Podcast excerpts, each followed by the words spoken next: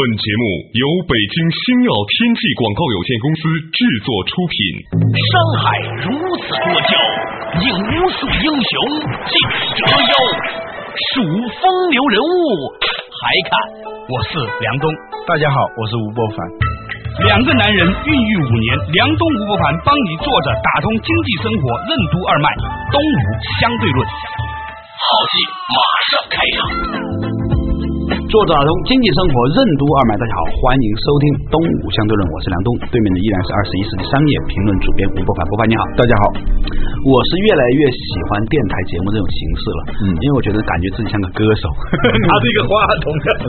老吴你有没有类似那种感觉？我倒没有，我倒是只是觉得这个设备是最简单的，对，不用懂得什么 Photoshop，不用懂得什么这个 PowerPoint 啊，就可以把你自己的想法去告诉别人。啊，跟那么多人分享是吧？嗯，而且呢还可以盘着腿坐，是吧？偶尔呢还可以把灯光调暗。以前徐文斌跟我做节目的时候，老师把灯光再暗一点，两个男的在一个暗室里面，这种感觉不是很常有啊。什么是真正的愿景？如何让企业的愿景落到实处？稻盛和夫是如何做到让员工对企业文化感同身受的？愿景一词从何而来？为什么说真正的愿景是可视觉化的？愿景会让人梦想成真吗？欢迎收听《东吴相对论》，本期话题：愿景的力量。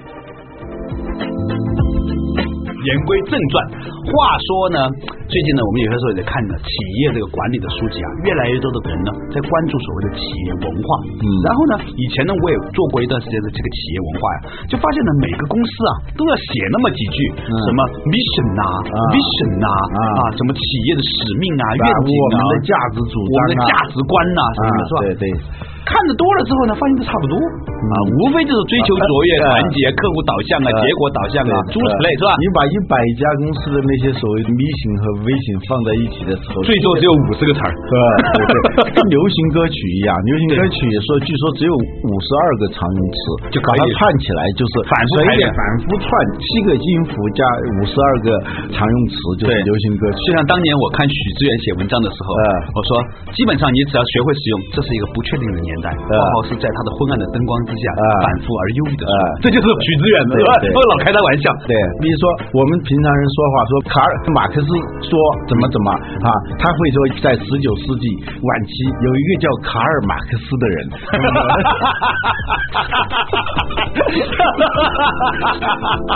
这是许志远的风格吗？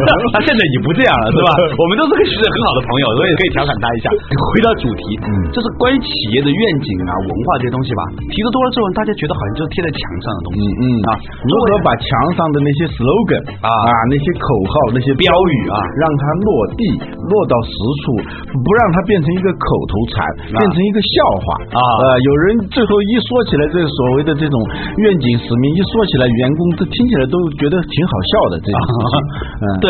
在我们讨论这个问题之前，我觉得我们需要大家一起讨论一下，什么东西叫使命，什么东西叫愿景。每个企业都在讲这个东西，你知不知道这个东西是什么？坦白说，我都不是很清楚。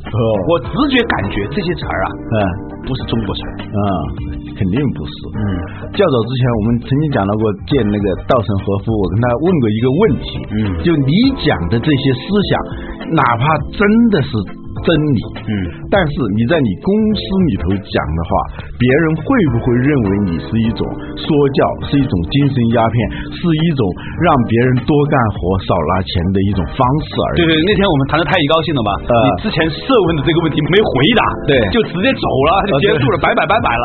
那今天我们继续回答这个问题。这个问题呢，其实是跟我们今天的话题是有关系的。是啊，你讲了很多的这种精神境界啊，讲了很多的这种。超乎利益的这种价值主张，小人不仅要寓于利，还要寓义，是吧？我当时问他这个问题的时候，他就笑了一下，他觉得这个问题以前没有人问过他，但是呢，他仔细一想呢，觉得他其实个问题还是个问题，哎呀，很有满足感。对对对，他说啊，其实呢，最重要的是你要让他觉得是感同身受。比如说你在台上这么讲，和在台下讲，在会议桌上讲和在饭桌上、酒桌上讲是不一样的。同样，我们都是同事关系，下了班以后去酒桌上，在那种场景下，在那种氛围下，气场不一样了以后，他接受你思想的那种角度和氛围就不一样了。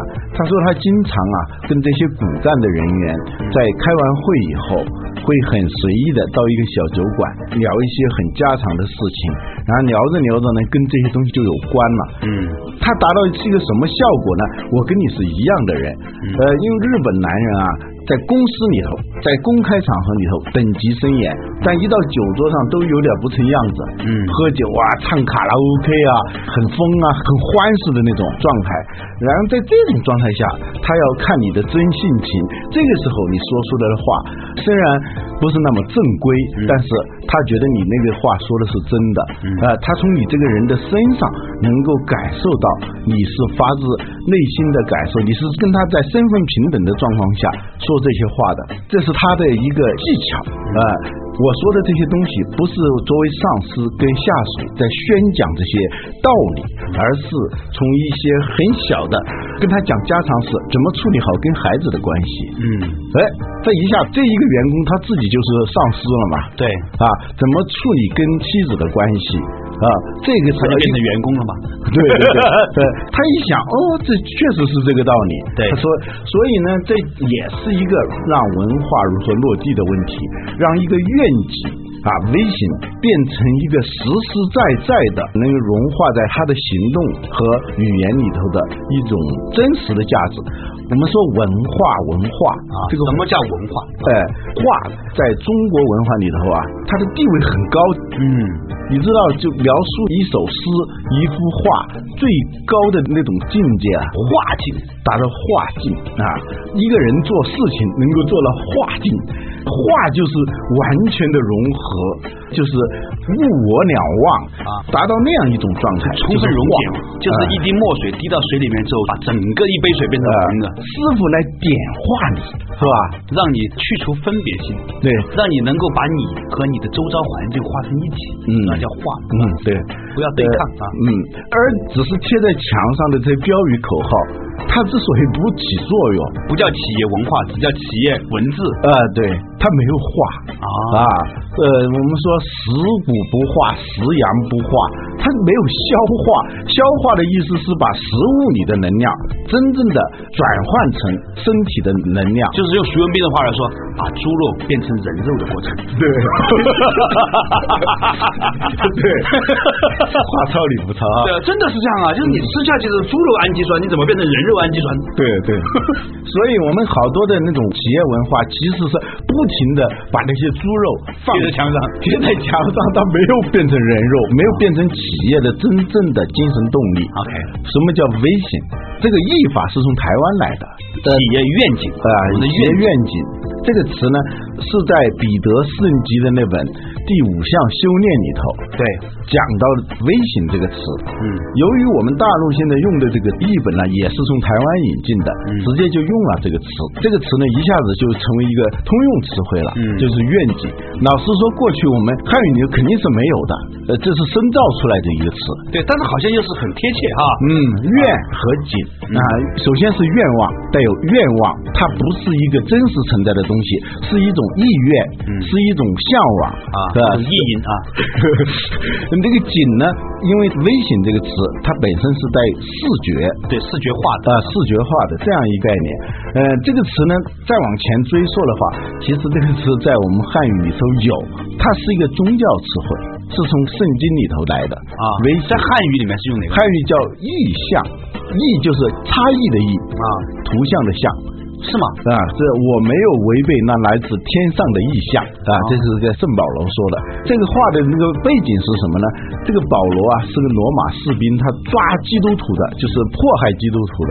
结果呢，有一天他在这个旷野里头，嗯，走啊走，突然听到一个声音说：“保罗，你为什么要追逼我？”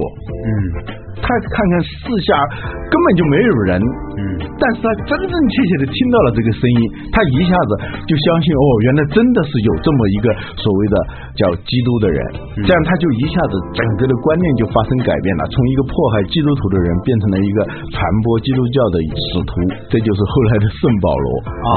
他这个词就叫 vision。vision，这 vision 呢就是一个奇异的景象，好像有一个影子在跟他说话。嗯。他不是理智上相信这个东西，而是他确确实实感觉到，也许是一种幻觉。我们日常生活当中有幻听呐、有那种幻想。我大学一个同学，他最后成精神病了，呃，但是在精神病没发作的早期，他相信不停的对那个墙吹气，总有一天他能够把这个墙能够吹倒。那是你的同学啊，对，玩的够深的。对，你这么一说，你这个精神病同学吧，搞得我都不好意思跟你分享一个我真实的故事。你 你讲讲，你想想，你肯定不会在精神病，但是可能因为你一说了这个事情，搞得我很不好意思。呃我就前天早上的时候啊，嗯突然一下子坐了起来。嗯因为呢，我清楚的听见有一个人在叫梁东，哎呀，我一下就坐起来了，你知道吗？呃我爬去看谁在叫我，谁在叫我，结果大家都在睡觉。啊我又回去了，呃不然我觉得这个东西，因为它太真实了，啊以至于是把我叫醒了，你知道吗？嗯早上七点钟的时候，嗯嗯我觉得很可怕。但是呢，后来这个事情呢，就这么发生了，嗯啊，也就这么过去了。啊我相信大多数人也有类似的是幻听，这是幻听，但是呢，幻听的人是不知道自己是幻听的。嗯啊，有的人他觉得他自己看见了那个图景，嗯他就是相信看见了，他绝对不会相信说那是假的。所谓有愿景的人，最早就是这个意思，就是在外人看来是某种虚无缥缈的一种途径、一种声音、一种意愿，但是他不知道是什么原因，可能就是心理上的问题啊。他感觉到了，他听到了，他看到了，嗯而且他真的是相信这个事情，并且带领大家做到了。他一直就相信那个东西是真的啊啊，最后他果然就做到了。我们说孙正义就这种人，他就是有愿景的人嗯啊，他创业。租了一个办公室，办公室一件家具都没有，就一个破箱子。有两个人愿意加盟他的公司，当时孙正义站在这个破箱破箱子上说了什么呢？稍事休息，马上继续回来。东吴相对论。愿景与高瞻远瞩的人之间有何种联系？为什么高瞻远瞩的人通常会异想天开？人们为什么会把想象当作真实的记忆？成功的创业者在面临绝境的时候，为何不会退缩？为什么愿景对创业团队至关重要？欢迎继续收听《东吴相对论》，本期话题：愿景的力量。梁东吴不凡帮你坐着打通经济生活任督二脉，东吴相对论。作者唐经济生活任督二脉继续回来的东吴相对论，对面依然是二十一世纪商业评论主编吴伯凡。伯凡你好，我是梁东。大家好，这个话说的太收油，实在太快。哎，刚才我们讲了一个话题啊，说什么叫做 vision，什么叫做愿景？说呢，这个老吴呢就举到这个孙正义 SoftBank 软银的这个创始人。嗯孙正义当时他在创办这个公司的时候，站在箱子上说了一段话。呃，我们三年之内要成为东京知名的投资银行啊，五年之内成为日本的著名的投资银行，十年之内成为全世界知名的投资银行。我们的营业额要达到多大？说的头头是道。当时他站在破箱子上讲，下面两个人听他讲完这段话以后，其中有个人就跑掉了，觉得这是个神经病。嗯，另外一个人留下来了，他们就一起做了一个叫 SoftBank 的公司，就是软银啊。我们现在知道这家公司确确实实是世界非常著名的投资银行它。是雅虎日本的投资公司，它也是雅虎的投资公司，对对，也是他阿里巴巴的投资公司。他对现在不是像以前那么火了，但还是很厉害的一家投资银行。嗯，我为什么要说这个故事呢？就是想解释一下什么叫愿景。孙正义这种人，他就是有愿景的人，你也可以说他是个神经病，他就相信别人，你死活你不能说服他，说你说的这都是胡说八道，你这是完全是幻想，他不会相信你的，他认定了他就能做成这个样子。其实这也没什么，老啊，这个我跟你讲，我那个同学后来为什么得神经病？对他老真切的感觉到有一个女生，我们学校里头有一个很漂亮的女生，其实她根本没有跟人家说过一句话，她就老是朝思暮想，后来就产生了一种幻听，那个女生跟他说什么了，要约他去哪儿看电影，要约他去哪儿去旅游，怎么怎么怎么，他真的是相信这些东西了。嗯，别人没法说服他，后来搞到最后就是一个精神失常了。这是极端的例子，极端的把想象力变成了记忆。对，实际上呢，我们的记忆有时候真的是不老实的。有时候呢，由于你想的多了，嗯，你还真以为它就发生过。呃，那个太普遍了，对，太普遍了。对，我们的历史都是这样的，对，是吧？嗯，很多人的回忆录啊啊写的那些事情，他说的跟真的一样。别人出来对质说那个事情根本不是的，不这样的，他死活不相信，他真的不是在撒谎，他真的就是那么想的。李敖啊，曾经讲过，他看过一部电影，他很喜欢这个电影，到处跟人复述那个细节。若干年以后，他又把这个电影看了一遍。发现那个结尾根本不是这样的，是他自己认为那样更巧妙。他一直那么讲，他说这完全错了，这电影肯定有问题。他要他弟弟在美国核实，说这个是不是原版的那个电影？他又长期的想象而导致的，就你说的，把想象变成一种真实的记忆，当成是真的发生了。就有一些人就是这样的，他就是有愿景的人，在英文里头还有一个词叫 visionary，visionary 就是。有愿景的人，贬义的就是空想家、幻想家；褒义的意义上就是高瞻远瞩的人。我们很多人都读过一本书，叫《基业长青》。对，《基业长青》里头这个词频率出现的是非常高的，visionary。中文译本就把它译成是高瞻远瞩的人。呃，这些人呢，他好像是真的就看见了那个事情，平常人是看不见的，平常人呢是近视眼。啊，他不屑于跟你解释，我已经看见了，你是近视眼，你看不见，你跟着我走就行了。嗯，所以呢，还有一个跟这个词相关的一个词叫胆大包天的计划。嗯，高瞻远瞩的人常常会提出胆大包天的计划，或者说异想天开这个成语是吧？他有的人想天突然有一天开了，所以呢，微型啊也可以把它译成异想天开。所以异象奇异的景象，这种译法也是对的啊。那我们回过头来说愿景，我们通常说这个公司的愿景，你在讲这个愿景的时候，第一，你相信不相信？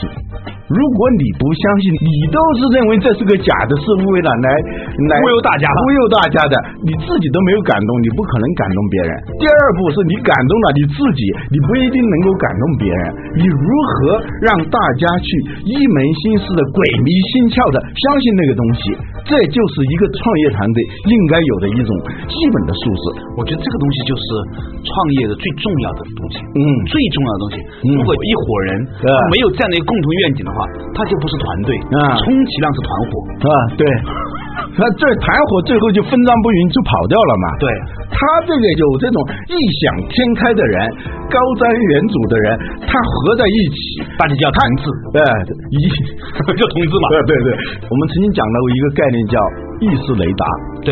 就是说，如果是太太怀孕了，你会发现街上有好多孕妇；孩子出生了，你会注意到有好多人抱着小孩你买了一辆帕萨特的车，你发现街上有好多帕萨特的车，是吧？过去这些车肯定是一直存在那儿，但是你不会注意到。如果你有这种微型的话。你会把日常生活当中你见到的各种的信息，组合的跟它相关的就把它收集起来，跟它不相关的就把它排除掉，这样呢就进一步会强化你这种意识，这种意识雷达不停的在监测这个东西。就是胡东坡说的嘛，心中有史所见皆史，心中有佛所见皆佛嘛。对，有了这种状态呢，你越来越是一个打引号的鬼迷心窍的人，就相信这个事情的人，周围的你的团队起码是你的核心团队。也是相信这个事情的，可能到最后工资都发不出来了，几个人挤在一个九平方米的那个房子里头，打通铺在那儿睡觉，还在想要做中国最大的什么什么电子商务公司，是吧？马云当年就是这样的嘛，对，吧？那什么来支撑他们？啊马云，我听他的一个朋友讲，那时候他出去经常是蹭饭呐，打车的时候就蹭别人的出租车，从来不掏钱的，因为没有钱。在那种时候，你还坚持做，有什么东西能够支撑你？你这个时候很容易就转向的，很容易就一下子扔掉这个东西，我去随便做点小生意。很多公司，我们回顾这些公司的历史的时候，我们就觉得很后怕。比如说网易当年。对，经理开价四千七百万要把网易给卖掉，如果当时有人接盘的话，网易当时腾讯五百万就能买了，不，腾讯马化腾是一百万，开价一百万要卖给张朝阳，张朝阳不要。但如果当时卖给张朝阳，也不会有今天的腾讯，倒是真的。对，现在导致腾讯那个市值达四百亿美元的，跟中国电信的市值差不多了。你想想，当时也是后怕。我这从这一点上说，愿景的确是很重要啊，尤其是一些互联网公司，因为互联网公司它跟别的不一样，别的嘛，你办一个什么工厂啊什么，你还总能看到一些东西。对，这个东西公司倒闭了跟不倒闭啊，不太容易分得清楚。所以这个时候愿景非常重要，没有愿景，起码你要有一种坚持的这种精神，而且是。在那种情况下，你真的你开支票开不出来呀，只能开未来的这个空头支票。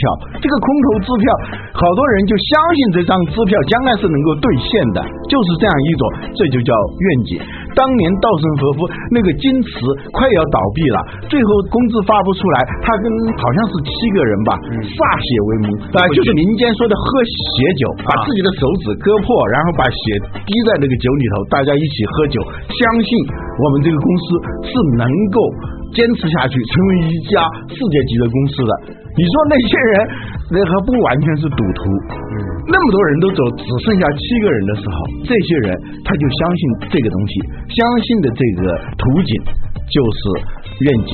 他们在日本的很小的地方叫鹿儿岛，这个地方的一家小公司，在都快要破产的时候，工资发不出来的时候，跟大家喝血酒，就这种状态下，这些人相信的东西就叫愿景。而我们好多公司在讲愿景的时候啊，没有仔细去想。到底什么是要愿景？你有什么东西能让人鬼迷心窍？嗯。我觉得呢，这个 vision 呢，刚才老吴你讲的这种东西啊，它背后还有一个景象是什么呢？是可视觉化的，哦，历历在目的东西。对，就是说有个东西啊，它越清晰、越视觉化展示呢，你越容易相信它。嗯啊，你以前曾经举到过那个例子嘛？嗯，说那家做企业管理的公司是吧，帮助那些企业去解决危机，就真的是把它可能发生的危机呢，找一帮人就像电视台播放一样，搞一个 CNN 的假的新闻报道，对，搞一个 CNN 的 logo 啊。一些人播报，然后呢说这个，比如说一个石油公司发生漏油了，国际社会怎么去观察的？啊，评论怎么样如山倒海的，把它全部都视觉化出来，身临其境。然后呢，让这些让这些企业家啊去面对这个情境去演练啊，去如何处理，这是一种管理顾问公司做的事情。但是我觉得它是一个很好的例子，就是说好的愿景，或者说那种真正有力量的愿景，它既然能够叫 vision，嗯，它一定是可视觉化的。对，啊，不是说你以后你要发达，你要成功，不是这样的，这都是。抽象的概念太抽象了，说啊，我们要成为一个排名全世界第一位的电信运营商啊，我们要成为一个中，那不是啊，要讲什么？讲比如说讲东吴相对论的愿景是吧？东吴相对论的愿景就是要变成啊，他能说吗？算了，别说了，我们就不说这个。你自己有没有这种类似的？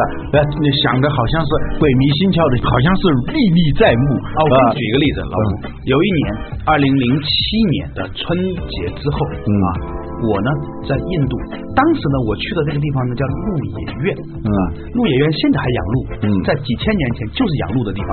这个地方呢，当年释迦牟尼呢，就是在那里呢，第一次讲经的。啊，我们当时作为一个旅游景点嘛，就去参观。嗯，我发现呢。绝对是理解为什么那些人喜欢在树下打坐了，因为印度太热，你在那个树底下一坐着的时候，你就不想起来。那个树荫呐，照着你的时候呢，既不冷又不热。然后呢，我就在闭着眼睛想，如果抛出一切的不舒服，嗯啊，一切的这种可能性。啊，我自己想成为一个什么样的人？